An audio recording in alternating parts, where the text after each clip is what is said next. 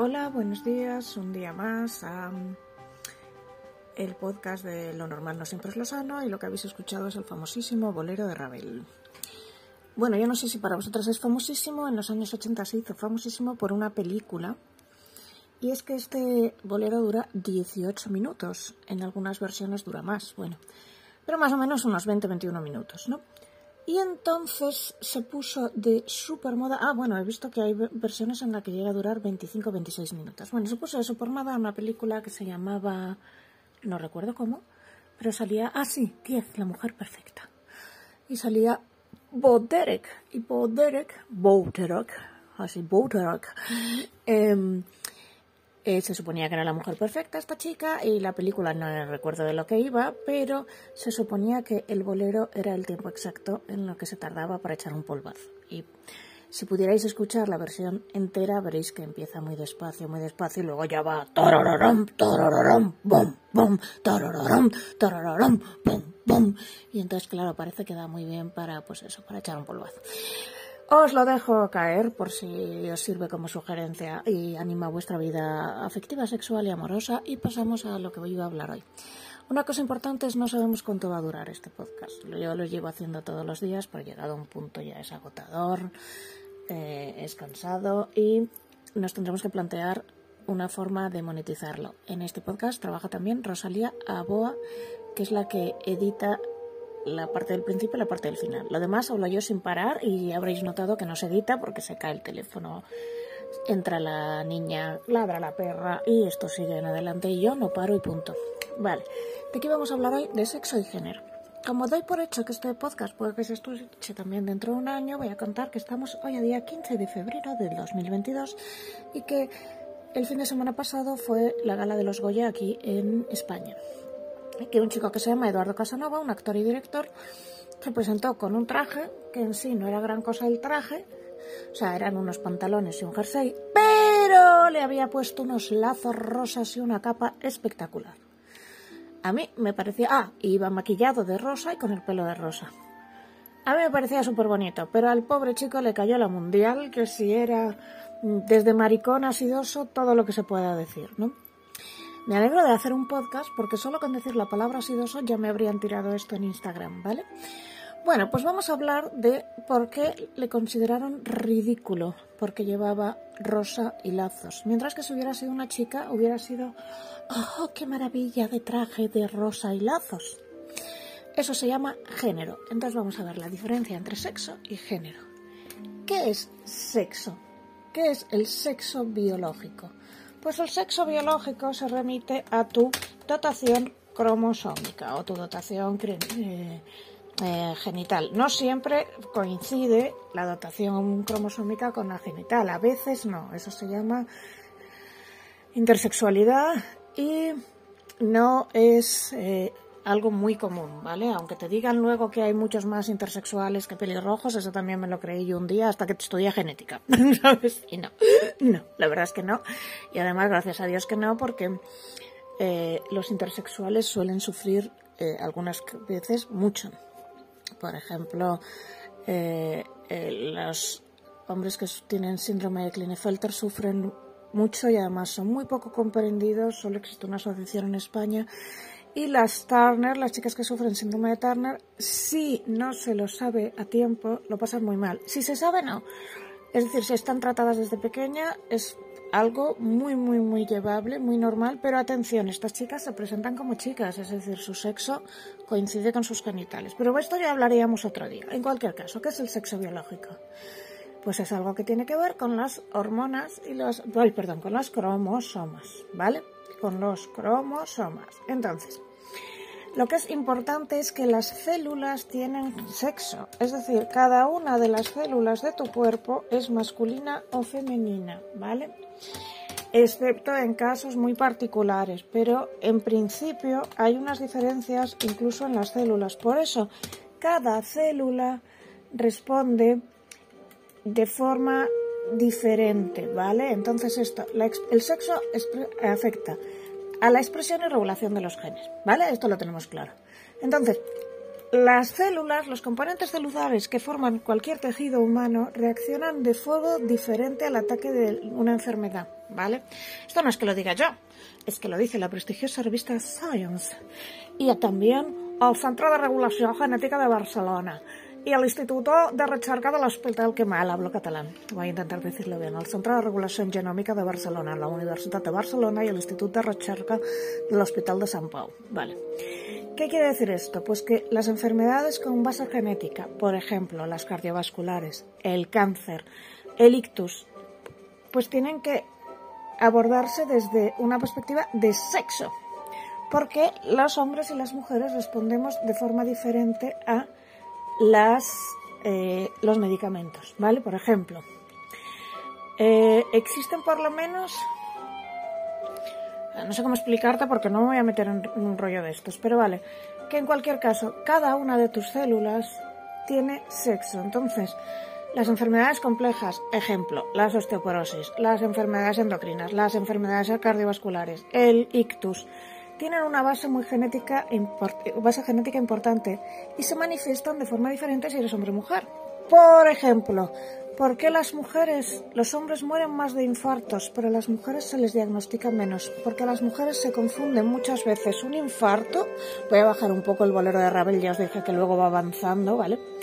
Pues las mujeres en muchos casos se confunde un infarto con una gastroenteritis, entonces esta persona se pone malísima, empieza a vomitar, a vomitar y dicen, pues nada, es que a la chica le ha dado un, un corte de digestión, no, es un infarto.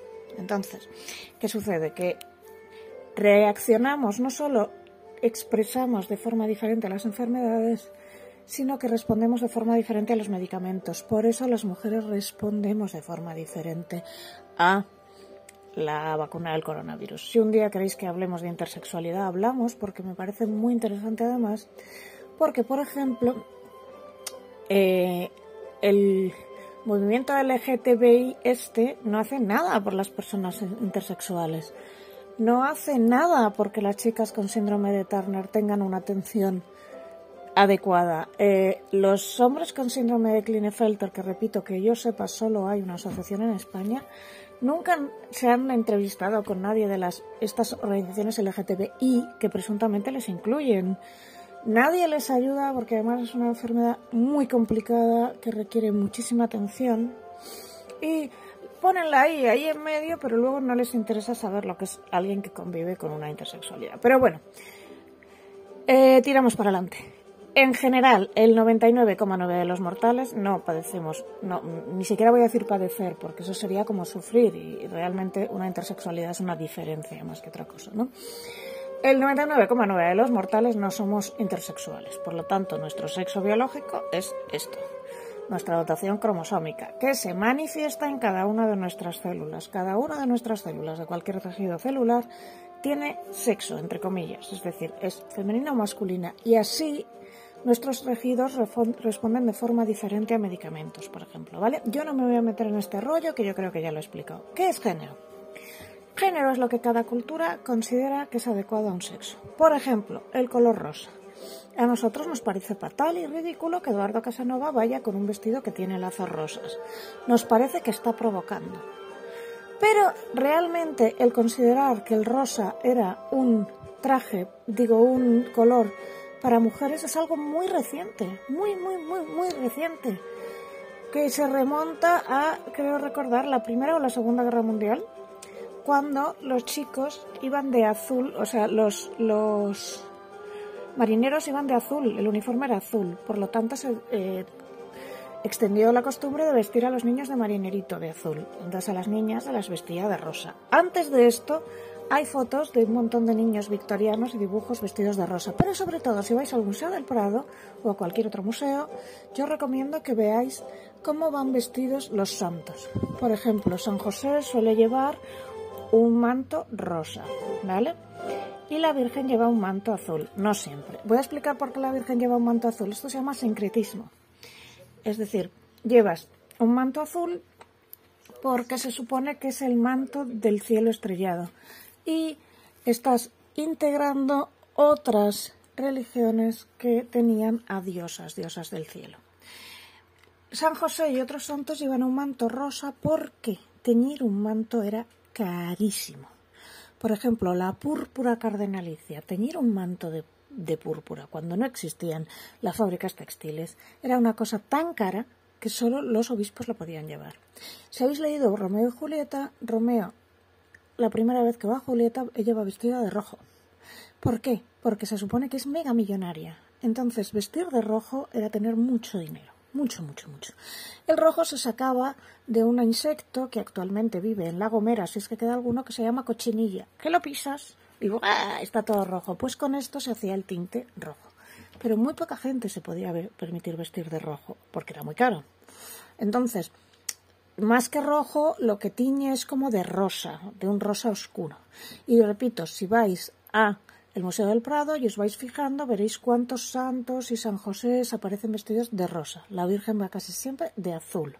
Si veis el retrato, por ejemplo, del marido de María Estuardo, para probar que es muy rico, va vestido de rosa. ¿Vale? Entonces, colores rosa y azul, ¿tienen algo que ver con lo masculino y lo femenino? No, en absoluto. Es una convención que solo adoptamos en nuestra cultura a día de hoy. ¿vale? Pero, por ejemplo, si tú vas a la India y ves trajes de gala, hay muchos hombres que van vestidos de rosa. Cuando van a una boda, por ejemplo, ¿vale? Bien, vamos a pasar a el pelo largo. El pelo largo en nuestra cultura es femenino. Sin embargo, casi siempre ha sido masculino. Tú ves eh, Nabucodonosor, pues tiene el pelo largo. Sandokan, el pelo largo. Eh, Carlos IV el hechizado, el pelo largo. el pelo largo se refería a... Vamos a ver, hasta hace muy poco tiempo los hombres fallecían mucho antes, pero también perdían el pelo mucho antes. Entonces alguien joven tenía pelo. Por lo tanto, un buen guerrero tenía pelo. Yo recuerdo cuando fui a Noruega y vi un museo que tenía un antiguo barco vikingo que lo habían recuperado todo, cómo los vikingos llevaban peines y aceites para peinarse la cabellera tú empiezas a perder el cabello a los 30 años y probablemente entonces antes. Por lo tanto, alguien que tuviera una inmensa cabellera se le consideraba muy viril, era alguien joven que podía luchar. Por eso en la Biblia, cuando Dalila se quiere cargar a Sansón, le quita sus ocho trenzas. Sansón lleva ocho trenzas, lo que quiere decir que es un hombre joven y que puede luchar. ¿Quiénes son los primeros que se cortan el pelo para luchar? Los romanos. ¿Por qué? Porque son los primeros que van en una formación en cohorte, que se dice, ¿no? Que van todos juntos y que tienen ejércitos muy grandes. Entonces ese pelo les molesta y además les crea piojos. Y se lo cortan. Hasta entonces un guerrero joven llevaba el pelo largo. Y si veis bajo relieves, yo que sé, etruscos o Esparta o lo que queráis, el guerrero lleva el pelo largo. Una especie como de melenita de paja. Sin embargo, si veis también retratos de todas las épocas, os vais al Prado, hay muchos, muchos, muchos hombres que llevan el pelo largo, todo lo largo posible. Porque tener el pelo largo, ¿qué significaba? Tener dinero, poder cuidárselo, poder lavárselo de cuando en cuando, poder peinarlo. Imagínate lo que es peinarte el cabello si no tienes aceite para, para poder... Es decir, no hay crema suavizante, pues ellos usaban aceite, pero el aceite era caro. Vale. ¿Las mujeres llevaban el cabello largo? Sí, sí eran de clase alta. Yo recuerdo una vez que enseñé fotos de mujeres victorianas con el cabello corto y todo el mundo se sorprendió muchísimo porque nosotros hemos visto las películas en las que llevan el pelo recogido y en un moño. Eso las mujeres que tenían dinero. Si tú estabas en una granja y habías tenido piojos o cualquier tipo, yo qué sé, erisipela, pues claro, te tenías que cortar el pelo. Entonces, cuando enseñé fotos de chicas que tenían el pelo muy corto, llevaban el típico traje victoriano, todo el mundo alucinó, pero es que no todo el mundo se podía permitir el pelo largo. Esas mujeres que vi retratadas en los cuadros con el cabello larguísimos, normalmente eran mujeres de mucho dinero, y el cabello muy largo era una forma de expresar que tenías muchísimo dinero. Porque tenías tiempo para peinarlo y una criada para peinártelo y dinero para comprar un aceite para poderlo desenredar e incluso para comprarte un peine. Si tú estabas en una granja llevabas un corte de pelo paje y, y ya está. Pero claro, si estabas en una granja no se te retrataba, ¿vale? Los retratos que vemos son de gente que tenía tanto dinero como para poder pagarlo. Los tacones. Los tacones primeros son de los asirios. Los guerreros asirios son los primeros que se les ocurre poner unas espuelas en el caballo y para agarrarse a las espuelas le ponen tacones. Los tacones continúan durante. Eh, llegan prácticamente hasta el reinado de Rey Sol. Y entonces, si veis zapatos de los siglos XVII y XVIII, son los hombres los que llevan tacones, las mujeres no. Si os fijáis, teclead en, en Google shoes 17th eh, century o 18th century y vais a ver cómo tienen ellos los zapatos con tacón. Las mujeres no. En general no llevan tacones. Los tacones eran masculinos, ¿vale? El pelucón del pelo larguísimo que se lleva en los siglos XVII y XVIII, que habréis visto en muchísimas series y obras, o en los retratos de Jacobo de Escocia o el Rey Sol, es para mostrar que tienes dinero. Abajo probablemente tienes el pelo cortísimo porque has tenido piojos o lo que sea. Pero como en ese momento, pues, si tú tienes dinero, pagas a alguien que vende su pelo y que se hace una peluca. El maquillaje. El maquillaje es masculino en muchísimos sitios. Eh, por ejemplo, un, dos, tres, respondo otra vez. Muchísimas tribus africanas y además maquillajes muy elaborados y muy bonitos.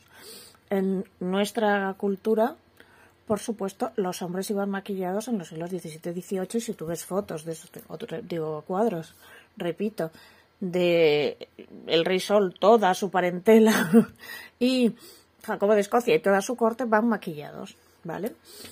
Em, los mandarines aparecen muchas veces maquillados, obviamente los egipcios van maquillados, ellos y ellas, ¿vale?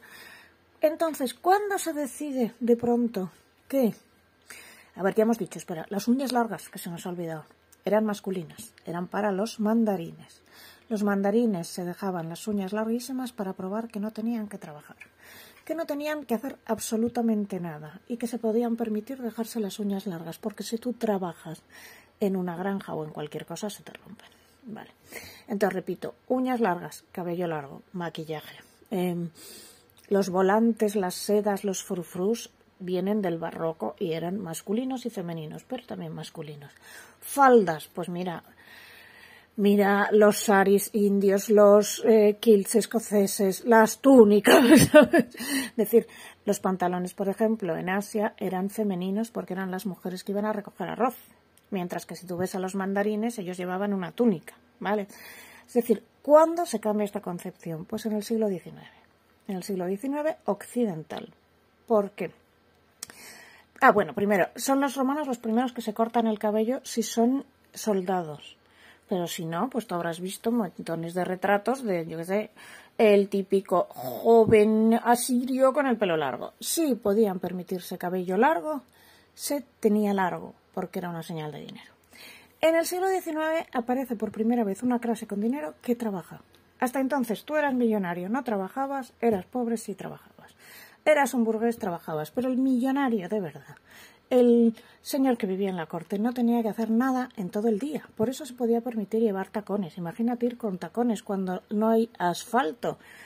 Es que no puedes ir con tacones por un pueblucho donde hay barro en la calle. Imagínate llevar las uñas largas, eh, es que no puedes trabajar con las uñas largas. Imagínate el pelucón ese, pues necesitas uno comprarlo, que es pelucón de pelo natural, dos empolvarlo, tres una criada, así todo.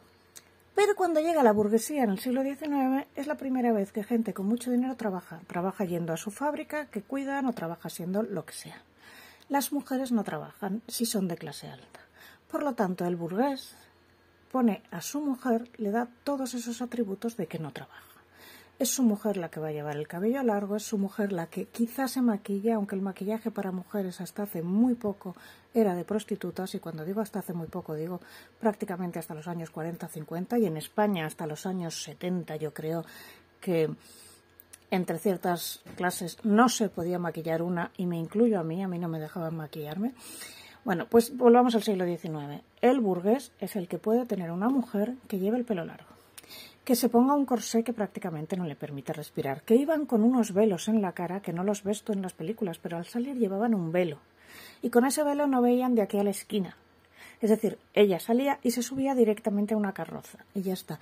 Las que llevaban tacones, las que llevaban, eh, pues esto, no llevaban las uñas largas entonces.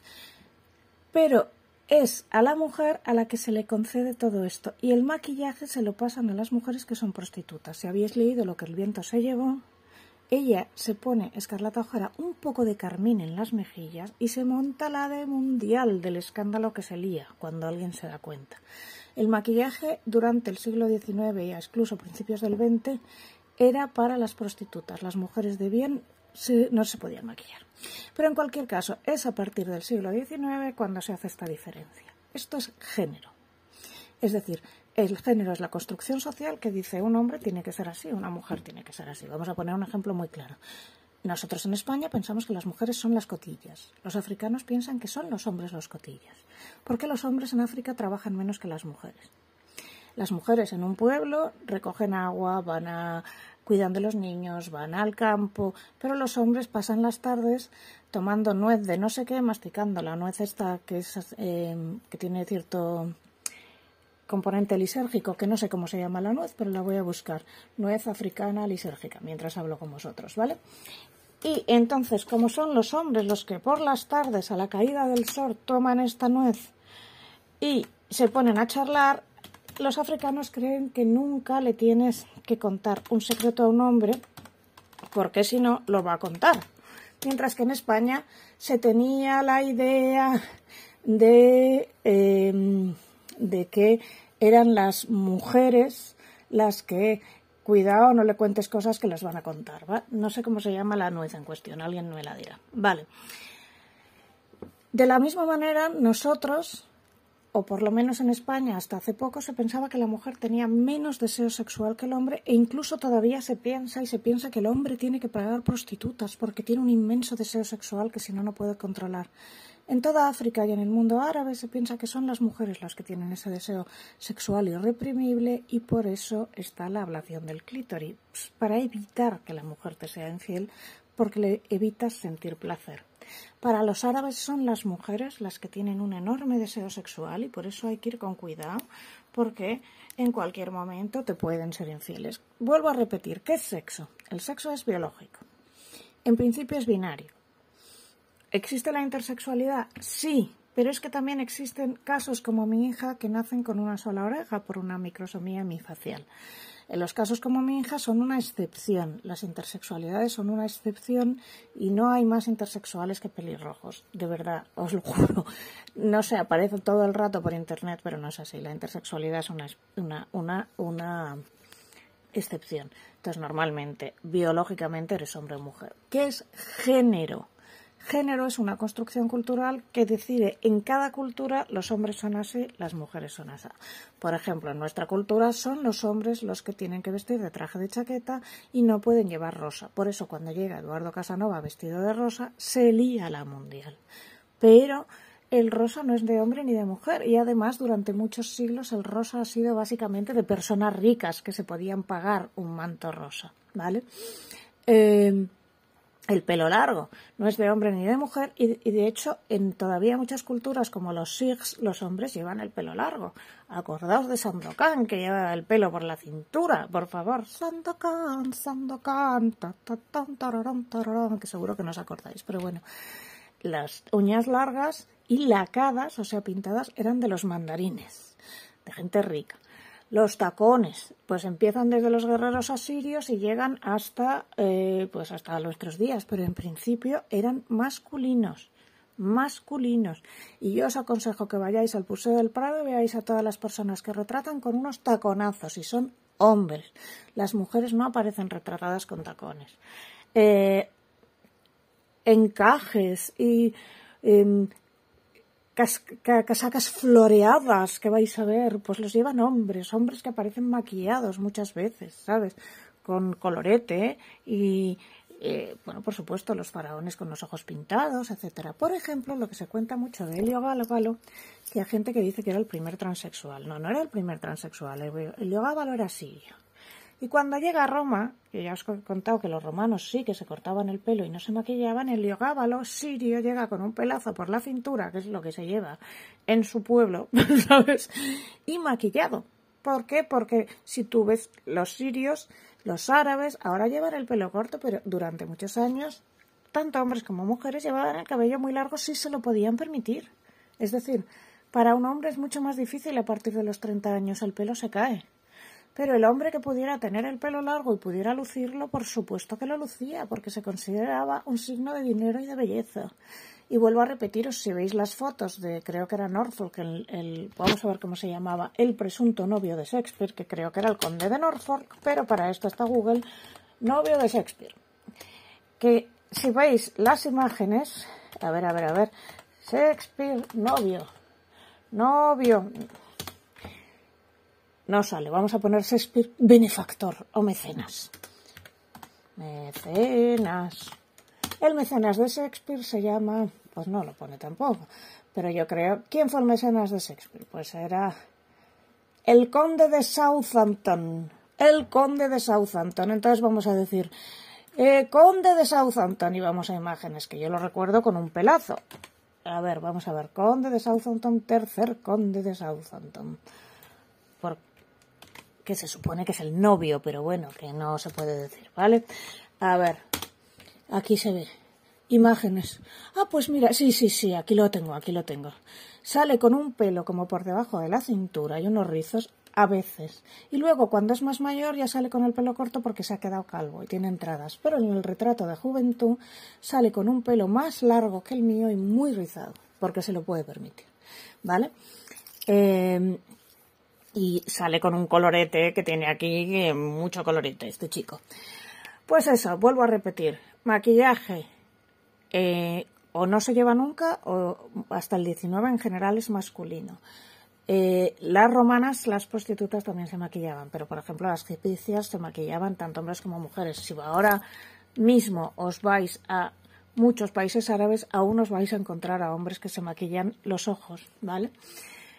Eh, zapatos de tacón masculinos hasta el 19, medias de seda masculinas hasta el 19. Mira, el conde de Southampton, no, sí, el tercer conde de Southampton, el novio, aunque debemos decir mecenas, de Shakespeare, aparte de un pelazo, sale con un cuello de encaje y una especie de traje ideal blanco y rojo con atención que acabo de ver aquí y una faldita roja con brocados, bien guapo. Uy, se hizo un montón de fotos este chico de, retratos. Pero bueno, en uno sale aquí con una faldita roja con brocados y una preciosidad de trajecito que me lleva, ¿eh? Está, sale muy guapo, la verdad. Eh, hombre, qué pena que no lo podáis ver porque está muy mono él. Entonces, vuelvo a repetir, no es que si te gusta eh, pintarte las uñas, dejarte el pelo largo y maquillarte y ponerte tacones, seas una mujer. Te gustan cosas que le gustan a mucha gente. Yo, por ejemplo, me encanta ver tacones, pero no me gusta llevarlos. Yo nunca me dejo las uñas largas ni me las pinto. Yo me maquillo según y cómo. Y yo llevo el cabello largo porque soy una vaga. Para muchos sitios, eh, el cabello largo no siempre se ha considerado, repito, femenino es más normal que las mujeres lleven el cabello largo porque a los 30 años, en muchísimas circunstancias, los hombres pierden el cabello. Pero las campesinas llevaban el cabello corto. Lo que pasa que a las campesinas nadie las retrataba. Nunca jamás. Y con esto creo que hemos hecho la diferencia entre sexo y género. Sexo es una cuestión biológica, género es una construcción cultural que en cada cultura dice esto llevan los hombres, esto llevan las mujeres, pero que no es universal. El rosa y el azul no son prerrogativos de niños y niñas. Hay montones de eh, retratos del, siglo XIX y el XX de niños vestidos de rosa. Hay un retrato precioso de Roosevelt, el presidente de niño, que tiene un pelazo larguísimo con tirabuzones y va vestido con una faldita. ¿Vale? Durante mucho tiempo los niños llevaban falda y ojalá pudierais ver este precioso retrato de Henry III conde de Southampton. Mira, el retrato de Henry III conde de Southampton de Marcus, a ver, Geraert, supongo que se pronunciará así como Geraert o something like that. Pero bueno, que veáis la faldita que lleva súper preciosa, ¿vale? Súper preciosa. Y incluso hay otra, aquí sale otro, mira, dice, ¿cuánto de gay era Henry el tercer conde de Southampton? Estoy traduciendo. Y sale el tercer conde de Southampton con un trajecito muy, muy, muy, muy mono, que sale aquí, eh, retratadísimo, precioso, pero eh, bueno, pues el hecho de que salga con un trajecito no significa nada, significa que tenía mucho dinero para comprarse el trajecito, ¿vale? Eso es todo. Creo que con esto ya he llegado larguísimo y os voy a dejar con la voz de Rosita. Rosita. ¿Quién es Rosita? Rosita Quiroga, creo que se llama. Rosita Quiroga. Que voy a decir quién era Rosita Quiroga. Pues fue una de las primeras mujeres que cantaban tango. Y entonces Rosita Quiroga tocaba la guitarra ella sola, había aprendido como podía y cantaba por los arrabales. Cuando dicen, eres una arrabalera, pues eso, es que vienes del arrabal. Y eso en, en Argentina se consideraba un insulto y aquí en España se ha considerado un insulto mucho tiempo. Pero bueno, la gente que venía del arrabal, pues entre otras cosas cantaba tango.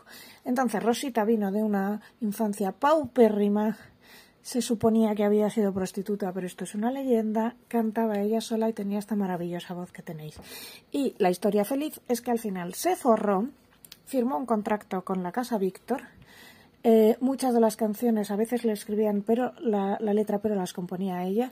Y bueno, su vida tuvo un final feliz y es muy bonito que por una vez tengamos a una mujer con una vida que tiene un final feliz. Así que aquí os dejo con Rosita Quiroga y voy a ver si consigo eh, darle al botón de tener la grabación. Una, dos, tres, ahí que va, besos.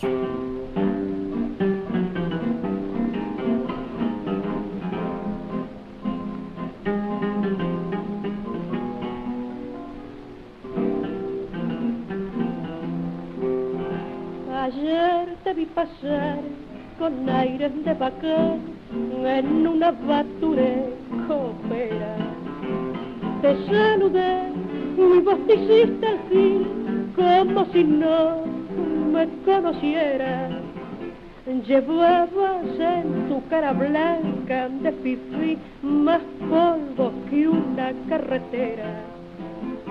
Fue tanto la bronca que agarré que quise gritarte así. fuiste en todo momento aunque quieras despistar, seco, hoy tenés apartamento y te pasan mucho vento para lucirte en el pidal. que peinas en la gomina, hoy soy compadre cuando te espiante la mina volverás por nuestra esquina a mangar para el bullón de lo que fuiste ayer. Ya nada te quedó muchacho rante de mi barrio. Y quién te vio como te he visto yo nota que sos un pobre otario. Recuerda que la vida de cualquier bacán tiene más vueltas que la oreja. Y si un día la suerte no da, al suburbio volverá. fuiste en todo momento, aunque quieras despistar. Seco, hoy tenés apartamento y te pasan mucho vento para lucirte en el piguel. Pato, que peinas la gomina, hoy soy mi mi compadre cuando te den espiante la mina, volverás por nuestra esquina a mangar para el bullón.